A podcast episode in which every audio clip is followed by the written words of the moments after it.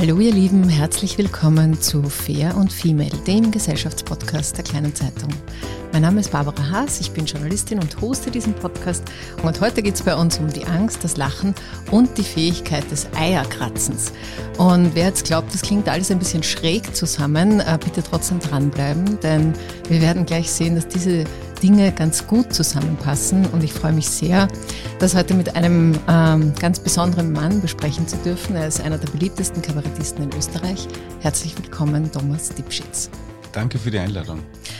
Lieber Thomas, wir kennen uns von einem anderen Podcast-Gespräch. Ja. Damals ging es um die Frage, wie, was ist ein echter Mann und wie verletzlich ist ein echter Mann? Und du hast mir damals erzählt, dass du in deinen frühen erwachsenen Jahren ähm, mit Panikattacken zu kämpfen hattest und, und mit Ängsten und so. Und jetzt, viele Jahre später, sind diese äh, Ängste wieder zurückgekommen. Du musstest letztes Jahr im Herbst äh, dich deinen Fans, also musstest, wolltest auch deinen Fans sagen, dass du eine Pause brauchst. Deswegen würde ich gern damit auch einsteigen. Was ist denn da im Herbst passiert? Warum ist denn diese, was hat denn das fast zum Überlaufen gebracht, sozusagen? Naja, es war, es war äh, eine klassische Panikattacke. Wobei dazu sagen muss, das hat sie ja schon in im letzten Jahr schon aufgebaut über einen längeren Zeitraum.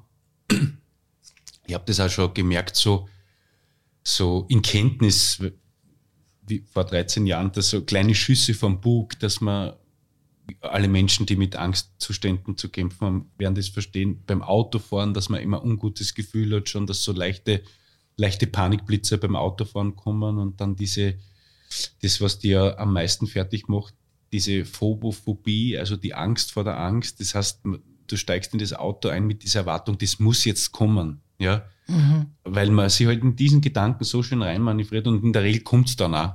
Ja? Mhm. Und, und es war dann wirklich eine Panikattacke, wie ich sie seit damals, seit die 25 Jahren nicht mehr gehabt habe, direkt auf der Bühne. Also während einer Vorstellung. Und was ist da passiert mit dir? Was, wie ist da da gegangen? nicht gut, ja, weil äh,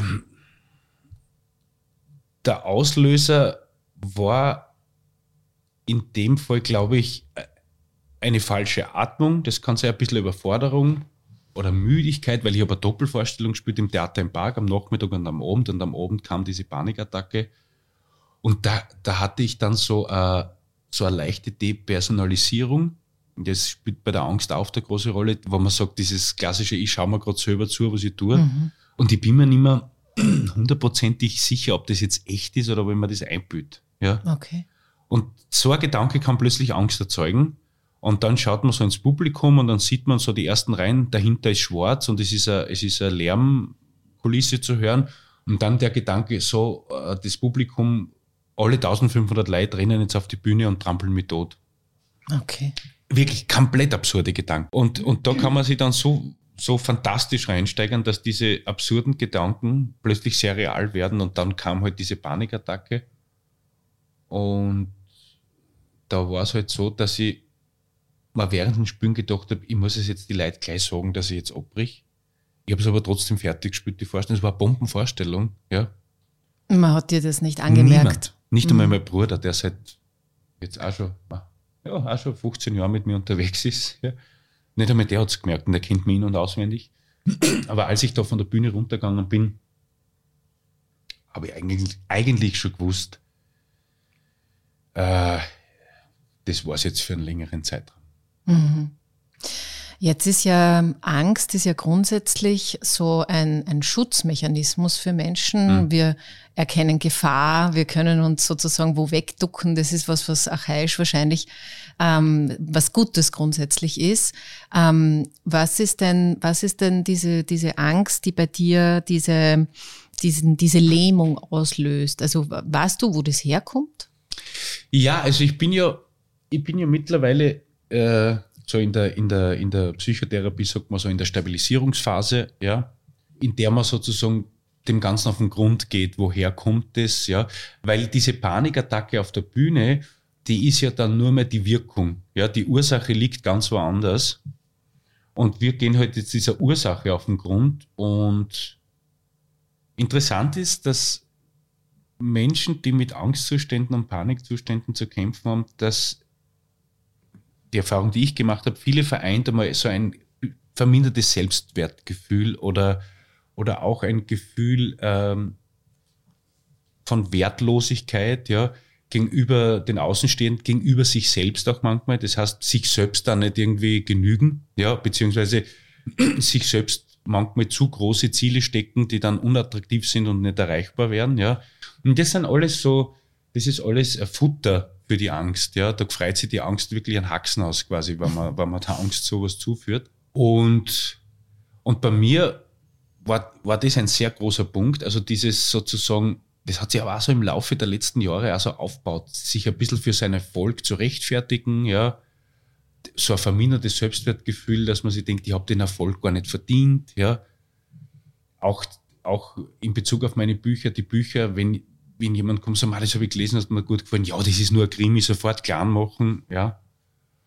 Und dann äh, kam dazu halt die zu großes Arbeitspensum, ja, ich und das teile ich auch mit vielen Angst- und Panikpatienten, dass die, die Abgrenzung oft schwierig ist, dieses berühmte nicht Nein sagen können, ja, mhm. weil man so Angst hat über die Konsequenzen und was werden die dann denken, wenn ich das nicht mache und so weiter, ja. Das glaube ich, das, das waren so Bausteine, die führen dann und keine gute Lebensbalance, das muss ich auch sagen. Also, oder die Lebensbereiche waren zu dieser Zeit nicht sehr gut im Balance, weil es war Corona, ja, das heißt, man war sehr viel daheim, da hat halt Familie den größten Teil dieser, dieser Lebens, äh, den Lebensbereich ausgemacht und dann plötzlich ist es gegangen und dann war eine Zeit, dann ist von 0 auf 100 nur, dann war nur Arbeit. Ja. Mhm. Das heißt, alles, was irgendwie möglich war, man gesagt, jetzt müssen wir zwei Monate, weil dann sperren sie wieder zu. Ja. Mhm. Und da, und das tut natürlich auch nicht gut, wenn man 15 Termine spielt, einen Film draht im Sommer und noch ein Buch schreibt. Das geht sich halt nicht aus. Ja. Das, was du jetzt da gesagt hast, dieses mit dem ähm, Selbstwertgefühl und das sich selber kleinreden. Viele, die auf der Bühne stehen, haben das ja vielleicht eher nicht so, dass sie sich ihren eigenen Erfolg gar nicht gönnen. Ich kenne das ehrlicherweise eher von Frauen, mhm. ähm, die sagen, das ist doch alles gar nichts und das kennen andere sicher genauso gut wie ich und ich mhm. habe nur Glück gehabt und so. Ja. Ähm, das sind alles Sätze, die ich unterschreiben kann. ja. Ähm, aber dieses sich selber so klein machen. Ist es mit deinem Erfolg erst Kummer oder hast du dir das, ähm, also so, wann, wann ist dir denn das zum ersten Mal unterkummer, diese, dieses, diese Erzählung für dich selber, dass das, was du jetzt da leistest, ablieferst, ähm, diese tausenden Menschen, die dich gut finden, lustig finden, mhm. äh, dass das eigentlich gar nichts ist? Das kommt schon aus der Kindheit, ja. Ich hatte als Kind oft so das Bedürfnis, zu irgendeiner Gruppe dazuzugehören, ja. Und ich hatte immer das Gefühl, da war mir waren halt dann so Skater, das hat mich eigentlich nie interessiert, Skateboard fahren, ja. Aber ich wollte halt trotzdem irgendwie zu dieser Gruppe gehören, ja. Und, und hab dann halt, also als, als in der Pubertät, da habe ich zu einer Gruppe gehört, die überhaupt nicht so cool war, ja, weil ich bin da halt damals so in Georg Danzer reingekippt und in die österreichische Popmusik und Rockmusik. Und es war überhaupt nicht angesagt zu der Zeit. Da ist Nirvana gekommen und solche mhm. Geschichten und Bravo-Hits und was weiß ich. Und dann immer, ich weiß ja nicht, was ich mir erwartet habe davon, ja, aber immer diese, ich, ich, ich möchte gern da irgendwie dazugehören und das war dann, wie ich mit dem Kabarett angefangen habe zum Spielen, war es, also ich möchte da auch gern dazugehören, ja, oder ich möchte auch, ich möchte auch so bekannt werden wie der Wittersek oder der mhm. Resetaritz und so.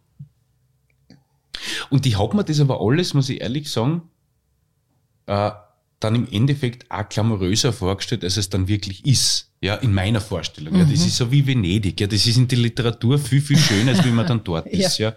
Ja, also das heißt jetzt nicht, dass das nicht schön ist, was ich machen kann und das, und, und das ist ja wirklich das, was ich machen will. Aber jetzt hat man dann Erfolg und, und Gott sei Dank hat's bei mir, ist es bei mir eh nicht so schnell gegangen wie auch bei anderen. Also ich habe ja wirklich die Google Ups Botschen Tournee gespielt. Das heißt, ich bin wirklich in die Wirtshaussäle und so weiter. Ich habe da eh viel lernen können. Aber als dann so, so ganz größere Erfolge gekommen sind, war das schon auf eine Art und Weise belastend. Und ich weiß aber nicht warum. weil, weil ich immer dann in diesen blödsinnigen Vergleich eingetreten bin, ja, mit mir selber oder auch mit anderen, ja, weil man denkt, ja, schau, mit 25, wo die erste Krise war, da habe ich mal so einen Gedanken gehabt, ja, da hat der Falco schon Nummer 1 in Amerika gehabt. Mhm. Ja, und ich spiele da in der Kulturhalle Seiersberg. Mhm. Ja, vollkommen schwachsinnig. Mhm. Ja, das macht ja auf Dauer depressiv. Ja, ja. also ich bin jetzt, ich bin jetzt in der Phase, wo, in der er wirklich mit, aber man das Wort nicht so gern hört, aber mit einem gewissen Stolz auf das blicke, was, was ich schon erreicht habe in den letzten Jahren, ja, weil man muss ja immer an die Leute denken, die das gefällt, ja. Ja. Es, und das sind viele, ja. Mhm. Und das ist auch eine Art von Abgrenzung. Ich weiß, ich habe ja mal zu Tode, zu Tode geärgert über eine wirklich, über, über schlechte Kritik ist nicht ausgehört, über eine Hinrichtung im Standard über den Love Machine Film, mhm. ja. Und ich habe mir das so zu Herzen genommen, ja. Und dann diese Genugtuung, dass man merkt, der Film funktioniert, ja. Nämlich richtig gut. Richtig gut, ja. Mhm. Aber das sollte ja auch nicht sein, diese Schadenfreude, dass man dass man sich denkt, ja, jetzt hast du dich täuscht, weil der Film geht, ja. Sondern, dass man einfach sagt, ja, es ist halt deine Meinung, ja. Aber auf die lege ich jetzt keinen Wert, weil meine Kritikerinnen und Kritiker sitzen dort im Kinosaal, ja. Die sollen mir sagen, ob es einer gefällt oder nicht. Und nicht du, der selber gern Texte schreiben will. Aber, aber das, was du da jetzt sagst, also diese Bewertungen, dass man die Bewertungen von äh, so auch Einzelmeinungen so äh, viel höher einstuft, so viel wichtiger nimmt. Ähm, und das ist schon, das glaube ich schon ist belastend, gerade wenn man eben, du hast einen öffentlichen Beruf mhm. und deine Öffentlichkeit ist natürlich, logischerweise sind das alle die, die dich mögen. Aber es gibt halt manche, die machen sozusagen die äh, Vorausbewertungen. Und die stehen, die haben wiederum auch eine Öffentlichkeit. Jetzt will ich nicht gegen die Medien jetzt da Nein, schimpfen, nein, das war jetzt nur ein Weil ja, das ist ja, ja auch nur ein, ein Einzelbeispiel. Ja. Aber, aber das ist schon auch interessant, dass, also es passt ein bisschen zusammen, sich selber klein zu reden und auf der anderen Seite andere, äh, wo man gar nicht weiß, haben die überhaupt die Kompetenz dazu, dann so zu erhöhen. Ja, ja. Also, aber ist das nicht absurd in Wahrheit? Ja. ja, es ist vollkommen absurd, ja, weil dann, dann dieses ständige zwischen den Stühlen sich irgendwie zu bewegen, ja. Ah, let's, ja, hey mal. also das ist, das ist ja das Absurde und, und das macht ja auf Dauer, auf Dauer erzeugt ja das keine Zufriedenheit, ja, mhm. weil ich habe wirklich gelernt jetzt in dem letzten Dreivierteljahr, auch in, in, in der Reha und so, ich darf Nein sagen und ich muss auch nicht vor jedem gemocht werden. Oder vor jedem. Mhm. Vor jedem. Das ist gar nicht so leicht, ja. Ja. Wenn ich ganz das ehrlich verstehe, bin. Ja. ja. Weil es ist ein Reflex, wenn ich mit Kolleginnen und Kollegen rede im Kabarett, die wissen das. Jetzt hat man eine Vorstellung, da sitzen 500 Leute drin, ja, 499 lachen und in der ersten Reihe sitzt einer, der lacht nicht. Und man schaut auf den, ja. Das gibt's ja nicht. Die anderen gefällt's ja auch, warum gefällt's dir nicht? ja, ja, ja. Aber auch das darf sein, mhm. ja. Ja. Also man, es, es darf einem auch nicht gefallen, ja. Mhm. Ähm, du hast die Reha schon angesprochen. Bevor wir jetzt dann endlich auf dein Buch kommen, äh, würde ich noch gerne ein bisschen über diese Reha reden. Äh, du warst im Waldviertel mhm. und ähm, ich weiß nicht, ob du das mitbekommen hast, aber dieser Tage ist gerade ein, ein Buch erschienen von einem deutschen äh, Comedy-Star, äh, Kurt Krömer. Ja. Und der macht da seine Depressionen öffentlich. Und das Buch heißt, du darfst nicht alles glauben, was du denkst. Und ich habe ein Interview mit ihm gehört, äh, da hat er auch von seiner Reha-Klinik sozusagen erzählt und ähm, hat erzählt, am, am Anfang hat er sozusagen um, um alles in der Welt wollte er verhindern, in einer Gruppentherapie zu landen, weil das war für ihn undenkbar. Mhm. Und dann hat er es doch endlich gemacht und er hat so ein Aha-Erlebnis gehabt, dass eigentlich haben alle dort dieselben Themen ja. wie er. Also bei ihm sind es eben Depressionen ähm, und dass in diese, diese diese, diese Augenhöhe mit, ähm, egal, das ist ein Handwerker, ein, eine Wirtin oder also so, es ist so ein durch die Gesellschaft gehendes Ding und eigentlich hat ihn das erleichtert, weil bis dort hat er immer glaubt, niemand versteht mich, weil niemand weiß, wie es mir geht. Ja, ja. Kannst du das nachvollziehen? Kann ich zu 100 Prozent nachvollziehen. Ähm, ich hatte auch nicht Angst ist das falsche Wort, aber Respekt auch so vor der Gruppentherapie, ja. Und das tut aber wahnsinnig gut, weil in so einer Gruppe gibt es keine Wertung der sozialen Schichten, keine Wertung des Berufs, ja. Weil dort ziehen wir alle gemeinsam an einem Strang. Und das vermittelt auch in dem Moment schon ein Gefühl von Sicherheit, wenn du mit zwölf anderen Menschen in einem Raum sitzt und du weißt, die haben dieselben Probleme wie ich. Ja? In manche in, in ausgeprägterer Form, manche in weniger ausgeprägterer Form, aber im, im Grunde vereint uns dasselbe Grundproblem. Ja? Und das hat schon sehr gut. Ich hatte, ich wollte schon unbedingt in die Gruppentherapie, das wollte ich schon, weil ich habe mich am ersten Tag dieser Reha sofort fallen lassen können. Ja. Mhm. Es war auch schneller mal dieses, ja, sind sie es wirklich und so. Das war schnell vorbei. Mhm. Ja. Also das hat sich schnell einmal beruhigt, weil in erster Linie, das tut ja auch so gut, geht es ja nicht darum, dass man dort oben in Stiebsitz anschaut, sondern dass man selber wieder gesund wird. Ja, mhm. ja. Im Gegenteil, es war so total nett, dass wir, soweit es halt möglich war mit den Corona-Auflagen, dass wir das eine oder andere Mal sogar zusammengesessen sind und so kleine Tanzerkonzerte gespielt haben. Ja, das war ja. auch schön, haben sie auch viel bedankt. Es war so nett, dass man wieder mal, mhm. dass wer Gitarre gespielt hat und wir haben einmal mhm. zwei Stunden gesungen. Ja. Also, das ist ja auch etwas, was, was der Kurt Krömer sagt, mit dem ich bin so allein mit dem und das, oder es gibt sonst nicht alles, alles an normal, nur ich bin deppert. Ja. Mhm. Dieses, diese, dieser Gedanke kommt ja oft und dann so dieses riesen Schamgefühl, was auch wirklich Gift ist gegenüber sich selbst und dann immer dieses, was werden die anderen sagen, mhm. ja, wenn das jetzt rauskommt, ja, ja, was wird der Arbeitgeber sagen, ja, und da, ja, jetzt reißt die Zaum und jetzt tu nicht, das ist alles furchtbar. Diese Sätze bringen, die bewirken das Gegenteil, ja, das vermindert das, das Selbstwertgefühl noch so viel mhm. mehr. Das heißt nämlich übersetzt, du bist schwach, du bist schwach, ja, wir haben auch damals und so weiter, ja.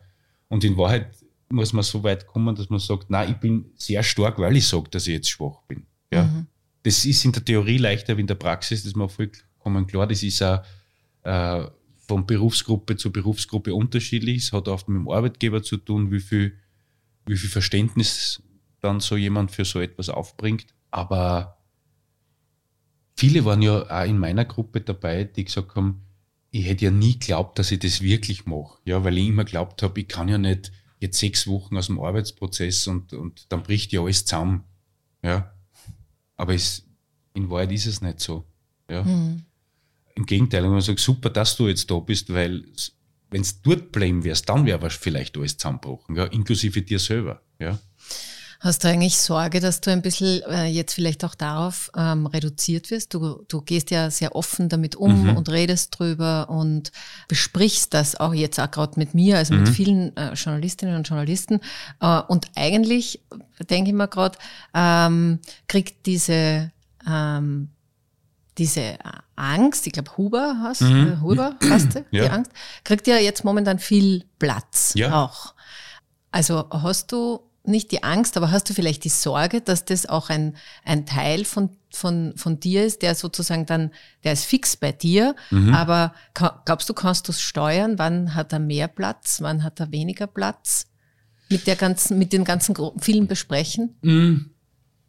Ich habe kein Problem damit und, und ich bin mir auch sicher, das wird jetzt, das wird sich auch medial dann unter Anführungszeichen wieder beruhigen, aber aber der Huber, die Angst ist ja, ist ja ein ständiger Begleiter und alle Menschen, die mit Angst zu tun haben, haben halt ihren Huber oder wie auch immer der oder die heißen mag. Und das ist ja auch etwas, das man lernen sollte, dass es ein Teil von einem selber ist, ja. Mhm. Und dass das, dass es sozusagen Heilung gibt, ja aber dass eventuell so kleine Narben bleiben davon, ja. Und ich finde, also mir tut, je mehr ich darüber spreche, ja, oder mich mit Leuten austausche, die, denen es ähnlich geht, desto mehr Erfahrungen nehme ich für mich persönlich mit und desto besser geht's mir, ja. Mhm. Also ich bin nicht jemand, der das irgendwie klar anredet, ja, oder sagt, das ist nichts, ja, sondern ich mir denke, oh ja, das ist sehr wohl was, aber ich habe ja einen anderen auch noch bei mir, der ist ja noch viel stärker wie der Huber. Mhm. Ja. Und der Huber kann in diesen Momenten kommen, wenn es genau darum geht, wie bis zu nah an der Klippe in Griechenland. Wenn du noch weitergehst, fliegst du oben, deswegen bleibst stehen. Ja, mhm. da ist der Huber ja sehr gut. Mhm. Ja. Hast du den Huber auch gern? Ja, manchmal, ja. ja. Er geht mir schon oft am Nerv. ja.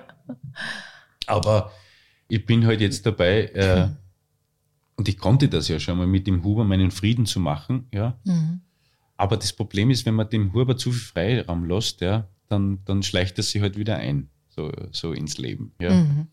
Weil wir wissen ja alle, glaube ich, dass, und da muss man dazu sagen, was der Kurt Krömer gesagt mit seinen Depressionen, das ist ja leider etwas, was sehr nahe zusammenliegt. Also die Angst, die Depression und dann dieses sehr strapazierte Wort Burnout, das ist le leider so eine Psychodreifaltigkeit, die sich gegenseitig, möchte ich sagen, fast fantastisch befruchtet. Mhm. Ja? Weil äh, in der Angst, dann geht, traut man sich nicht mehr einkaufen gehen, dann das, kommt der soziale Rückzug, dann kommt automatisch die Depression und irgendwann die Totalerschöpfung. Ja? Aber Jetzt habe ich meinen Faden verloren. Was wollte ich jetzt sagen? jetzt habe ich den Faden verloren. Äh. Nein, dass das, äh, dass das halt stark zusammenhängt. Aber was mir jetzt ja. noch kurz einfällt, vielleicht kommst du dann wieder drauf, wieder ähm, drauf ja. was der Kurt Krömer auch sagt, also ich habe jetzt gerade im, im Zeitmagazin ist ein Interview mit ihm drinnen, ähm, dass er wahrscheinlich schon immer dieses Thema hatte mhm. und sehr lange auch, weil Künstler und so weiter, ähm, ähm, seine Depression mit Alkohol bekämpft hat, unter Anführungszeichen. Dann hat er das mit dem Alkohol irgendwann lassen. Ähm, und dann war das Thema aber trotzdem noch da. Und was immer da denke, ist, dass das, ich weiß nicht, ob es, ich glaube, es alle Berufsgruppen gleich trifft das Thema Alkohol in, in Österreich sowieso mhm. noch ganz speziell. Aber ähm, kennst du das auch, dass man, dass man sozusagen in Phasen, wo es da vielleicht nicht so gut gegangen ist, äh, sagt, naja, aber ich, da gibt's jetzt ein Ding, ein gesellschaftlich total akzeptiertes Ding und das, das hilft jetzt für den Moment. Ja, kann ich, kenne ich sehr gut, ja. Alkohol ist in dem Fall das Leichteste, was man bekommen kann, ja. Und äh, das Heimtückische am Alkohol ist ja, dass Alkohol primär einmal eine sedierende Wirkung besitzt, ja. Das heißt, du wirst ruhiger. Ja, wenn ich jetzt ein mhm. großes Bier trinke, bin ich dann noch ruhiger. Und wenn ich noch ein großes Bier trinke, dann bin ich noch ruhiger. Und nach dem dritten Bier sind wir dann auch schon diese negativen Gedanken wurscht. Ja. Mhm. ja. Und nach dem vierten Bier denkst du, ah, da geht es mir heute Morgen schlecht, ist mir auch wurscht. Ja. Mhm. ja. Nur, das ist halt keine gute Therapieform, ja, weil der Alkohol ist ein Serotonin-Killer. Ja. Der macht die auf Dauer halt sehr, sehr unglücklich. Ja. Das heißt, man könnte sich, und jetzt ist mir wieder eingefallen, was ich sagen wollte, man könnte sich Wege suchen, das ist mit Arbeit verbunden, ja, um vielleicht in einen ähnlichen Zustand zu kommen, ja. Und da ist äh, Bewegung halt was, mhm. was sehr hilft, aber das heißt jetzt nicht, dass man jetzt den Wien-Marathon laufen muss, ja, sondern dass man sich eine Stunde für sich am Tag Zeit nimmt, wo man halt eine Runde geht an Plätzen, die am gut tun, ja. Und, aber das muss man halt dann wirklich konsequent machen, ja, weil das sind oft so Dinge, die man dann schnell wieder streicht, ja, und sagt, na, ich habe keine Lust, halt, dann, dann überwindet man sie eben, ja. Mhm. Also war man überhaupt okay, aber es, ich mache das jetzt wirklich regelmäßig und ich merke, es tut mir immer gut. Und was machst du? du, ja, du ich gehst? bin ein Waldgeher. Ja, ja. ja mhm. also ich liebe das und habe dort oben auch sehr schöne Dinge mitbekommen, was die Wahrnehmung betrifft, weil das ist ja in, in solchen Phasen, dass wir nimmer, dass man dann nicht mehr fokussiert sich auf eine Sache konzentrieren kann, weil fünf andere Sachen sind im Kopf drin und alles rundherum fängt zum Verschwimmen an. Und da gibt es wirklich einfache Wahrnehmungsübungen, dass man durch ein, eine Runde durch den Wald geht und sich denkt, vornimmt, so ich konzentriere mich jetzt nur auf das, was ich her. Ja? Mhm. Es klingt sehr banal, aber es hilft, ja. Und nach einer Zeit, nach einer Viertelstunde, sind eventuell diese ganzen Gedanken wie, ah, das Ding muss ich noch am Samstag, muss ich noch das abholen und das war, jetzt wird das aber erst nächste Woche geliefert und so, die sind dann bald einmal weg.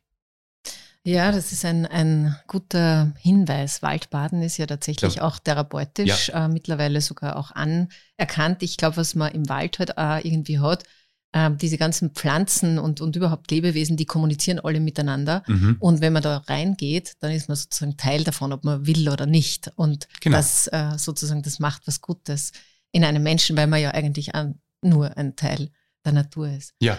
Ähm, ja, schön, dass du da sowas gefunden hast. Bevor unser Gespräch gleich weitergeht, haben wir noch ein wichtiges Anliegen. Und zwar wollen wir mit euch gemeinsam Neues kreieren und laden euch ein, uns eure Anregungen, Wünsche und Bedürfnisse zum Thema Podcast mitzuteilen. Wenn ihr jetzt also nur so vor Ideen sprudelt und aktiv dazu beitragen wollt, unser Podcast-Angebot noch besser zu machen, meldet euch doch gleich bei uns. Ein kurzes Mail an barbara.haas.kleinezeitung.at genügt. Wir lassen euch dann alle weiteren Informationen zukommen. So, jetzt machen wir einen harten Bruch. Jetzt machen wir einen Bruch. jetzt machen wir einen harten Bruch. Jetzt kommen wir zu diesem äh, wunderschönen Buch.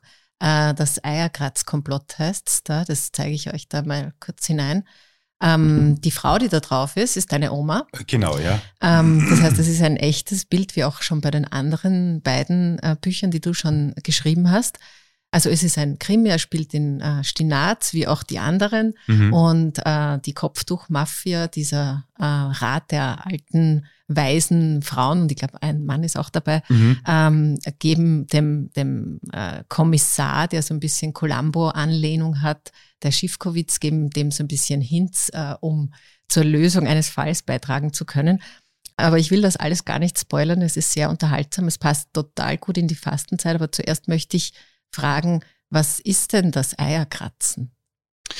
Äh, ein altes Stinazer Kunsthandwerk, ja, ursprünglich aus dem slawischen Bereich kommend. Also es gibt, gibt so ungenaue Aufzeichnungen darüber, wo, wo es begonnen hat, aber es wurde, gibt es wohl auch in Rumänien und Kroatien, in Polen, auch in der Ukraine, ja, mhm. diese Tradition, dass man Ostereier mit einem Messer halt, mit einem Messermuster reinritzt und sie die dann äh, auf dem Osterstrauch draufhängt. Und, und meine Oma hat das von ihrer Mama gelernt und das ist, das geht zurück bei uns, mhm. weiß ich nicht wie weit. Ja, also anscheinend. Ein, ein ja. überliefertes genau, Handwerk. Genau. genau. Und ähm, um, um das geht es auch ein bisschen, also nicht so sehr um das Handwerk, sondern eher um das Werkzeug.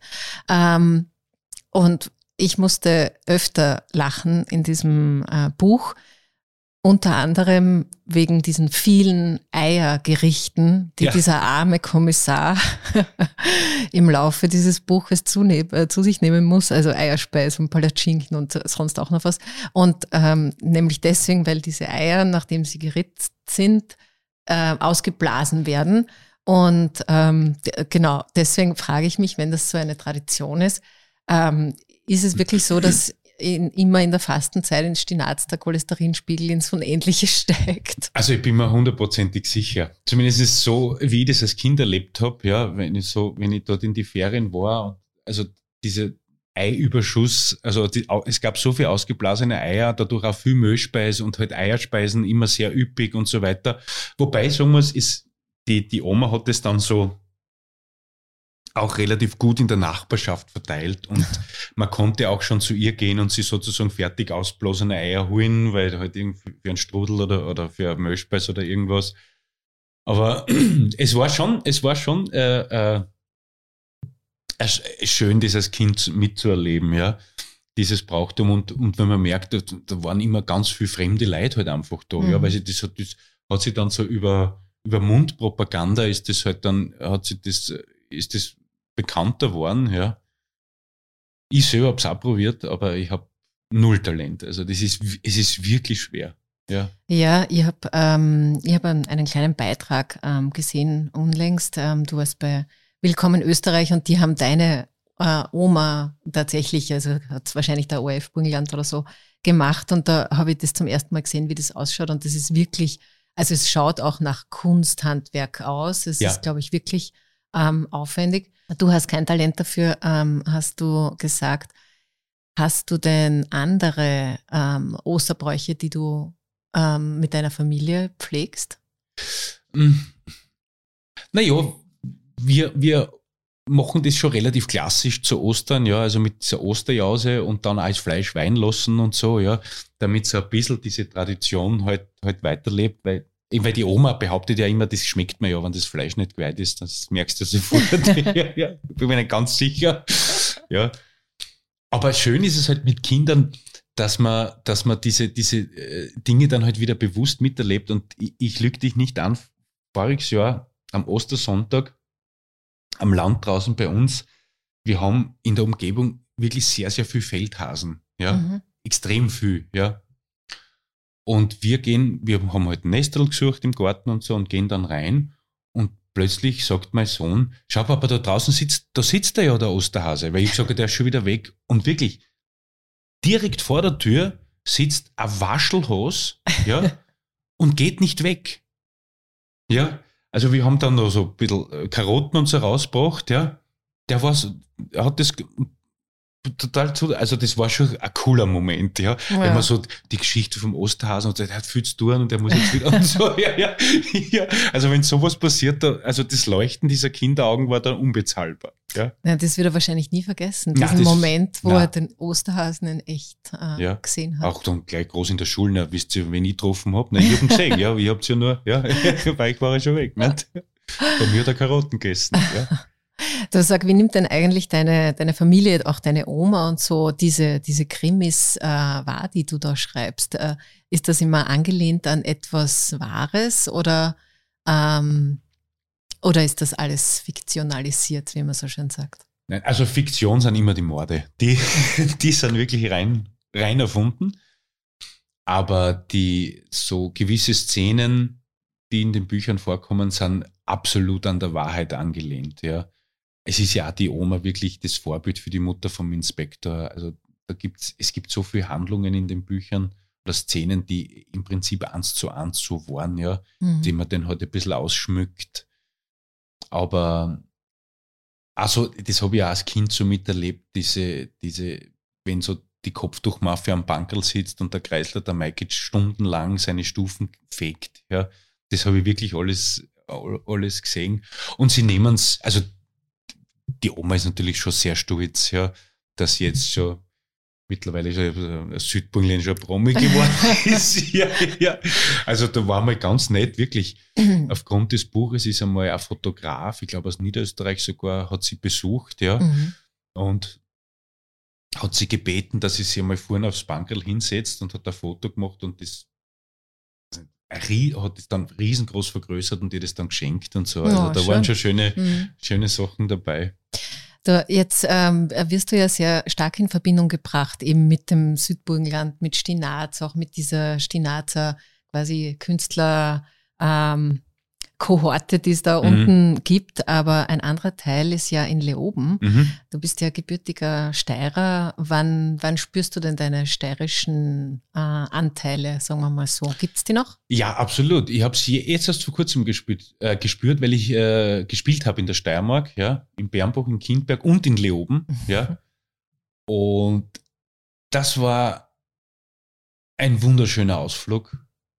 Also auch die ganze Zeit bei meinen Eltern übernachtet und dann eben, um sich zu entspannen, nach den Vorstellungen heimgegangen und am nächsten Tag mir immer so Wanderungen ausgemacht, so Plätze der Kindheit wieder besucht. Und das hat sehr gut getan, ja. Mhm. Also, ich habe ja, gibt es vom, vom Grönemeyer eine schöne Nummer, Doppelherz heißt die. Was heißt, jeder braucht seinen Fluchtpunkt, einen, einen Platz und eine zweite Heimat. Also, ich kann gar nicht sagen, wo ich mich mehr beheimatet fühle, aber, aber das ist gleichwertig, ja. Also ich, ich bin da und dort gern, ja. Das und habe nach wie vor, mag ich die Stadt Leoben auch gern noch. Also hat sich ja sehr verändert im Laufe der Jahre, mhm. ja. Aber es ist schon eine, eine tolle Stadt, ja. Mhm. Und ein Teil von dir. Ein Teil von mir, ja. Ähm, du, ähm, Thomas, deine Bücher, haben wir jetzt eh schon gesagt, sind nicht nur lustig zum Lesen, sondern sind auch echte Erfolge. Ähm, zwei, die schon sehr erfolgreich m, mm, am, am Markt sozusagen performt haben, wie man so schön sagt. Das nächste hast du nachgelegt.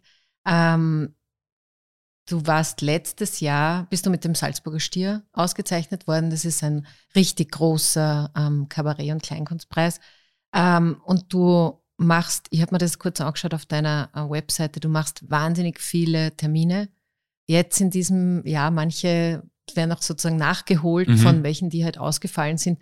Du hast Love Machine 2 abgedreht mhm. und es kommt noch ein Film, der ähm, vor Corona begonnen wurde und jetzt ja. in Griechenland fertig gedreht wird. Also du hast richtig viel zu tun und du hast auch eine Familie. Ja. Du hast zwei kleine Kinder. Ja. Und wenn ich mir das so anschaue und durchlese, dann denke ich mir, das ist ja auch schon wieder alles viel zu viel.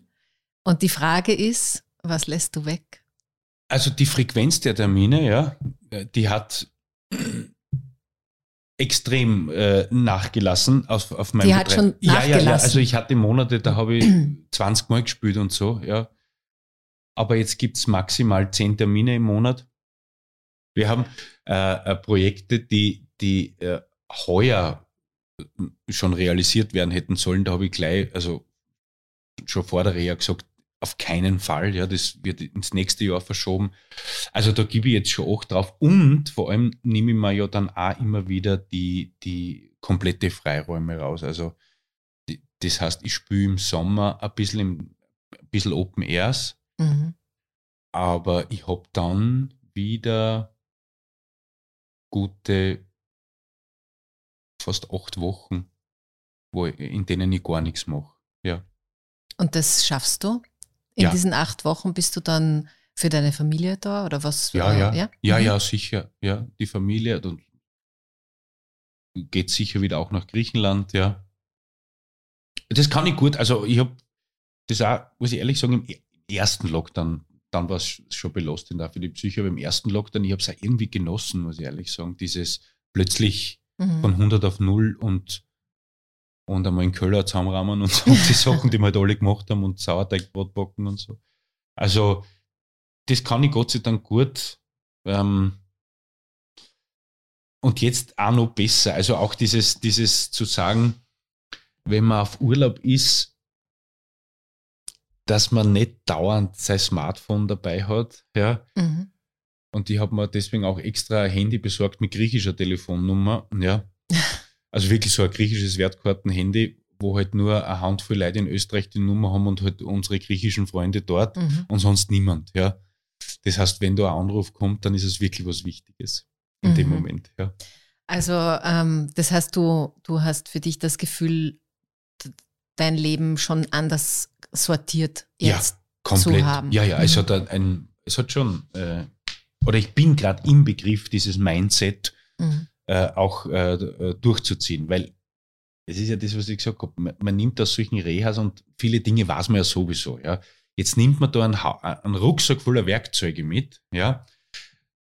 Die, die Kunst ist es, mit denen dann auch wirklich zu arbeiten, ja. Mhm. Weil die Gefahr ist ja das, also das ist auch was Schönes, das ist ja bei psychischen Krisen immer so, es geht, es geht bergauf, das ist ja auch etwas Feines, aber wenn es einem jetzt anfängt, besser zu gehen, ja, dann hat man wieder mehr Lebensfreude und so weiter. Dann könnte es sein, dass man auf das eine oder andere Werkzeug leichter vergisst. Ja, also jetzt geht es mir ja eh wieder gut. Ja. Mhm.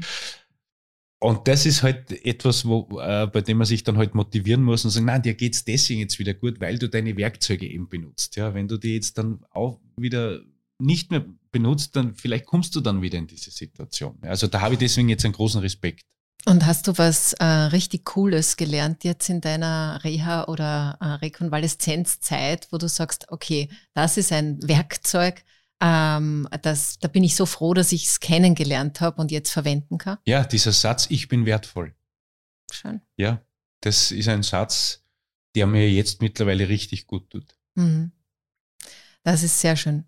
Lieber Thomas, ich bedanke mich ganz, ganz herzlich für äh, deine Offenheit wieder mal. Ich wünsche dir ganz viel Erfolg mit, den, mit dem Eierkratz-Komplott und mit äh, überhaupt, was du so vorhast. Ich glaube, im Herbst kommt Love Machine 2. Genau. Und ja. ähm, ich weiß nicht, wann der andere Film kommt, aber das werden wir noch erfahren. Liebe Hörerinnen und Hörer, wenn euch dieser Podcast gefallen hat, dann freue ich mich natürlich über gute Bewertungen, Likes und Shares und abonniert sind doch, dann verpasst ihr keine Folge mehr. Und wenn euch dieses Gespräch gefallen hat und ihr Feedback habt, dann schreibt mir gleich direkt eine Mail einfach an barbara.has.kleinezeitung.at und ähm, wenn ihr das wollt, dann hören wir uns wieder in einer Woche. Bis dahin wünsche ich euch noch eine schöne weitere Fastenzeit. Äh, empfehle nochmal, es ist übrigens im Über, äh, Verlag erschienen, das äh, Buch. Es ist sehr ähm, äh, kurzweilig, gerade wenn man so in die Karwoche vielleicht hineinsteuert. Und wünsche euch alles Liebe und Baba.